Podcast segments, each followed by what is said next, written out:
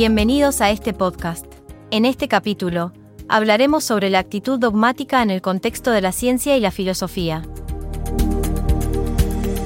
Antes de comenzar, es importante mencionar que todas las personas que se dedican a la ciencia tienen diferentes enfoques y objetos de estudio, lo que lleva a diferentes formas de abordar la realidad.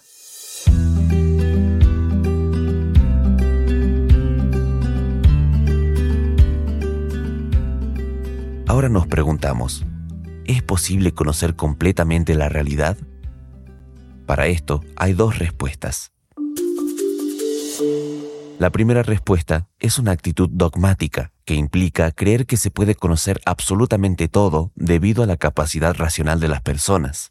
Esta postura es cerrada y no considera otras perspectivas. Se menciona que esto puede generar beneficios al empoderar a las personas para acceder a la realidad, pero también puede llevar a conflictos al descartar otras visiones. La segunda respuesta es más abierta y escéptica. Se reconoce que existen diferentes puntos de vista y que no hay una única verdad absoluta. Se habla de la importancia de dialogar entre diferentes disciplinas y formas de conocimiento. Se destaca que en un mundo diverso y complejo no se puede reducir el conocimiento a un único camino y que el dogmatismo puede limitar la comprensión. A continuación, veremos un ejemplo, el dogmatismo generando conflictos entre diferentes enfoques de conocimiento. En la película Altamira se relata el descubrimiento de las pinturas rupestres en la cueva de Altamira en España.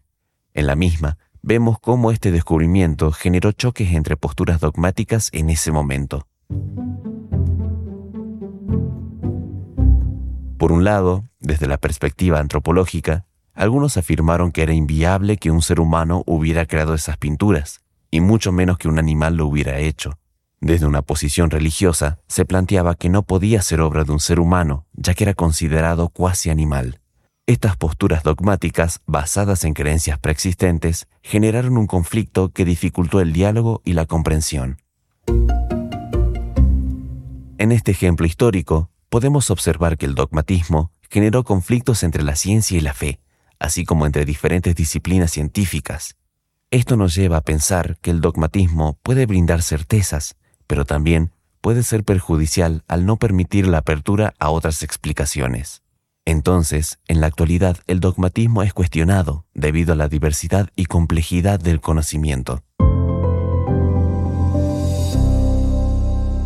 Como resumen general de este episodio, pudimos observar las actitudes dogmáticas y escépticas en la ciencia y la filosofía, analizando la rigidez del dogmatismo que puede cerrar puertas al diálogo y a otras perspectivas, mientras que el escepticismo reconoce la diversidad y complejidad del conocimiento.